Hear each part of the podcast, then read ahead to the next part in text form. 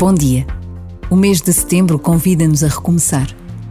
E todos os recomeços podem ser marcados pela vontade de nos olharmos por dentro.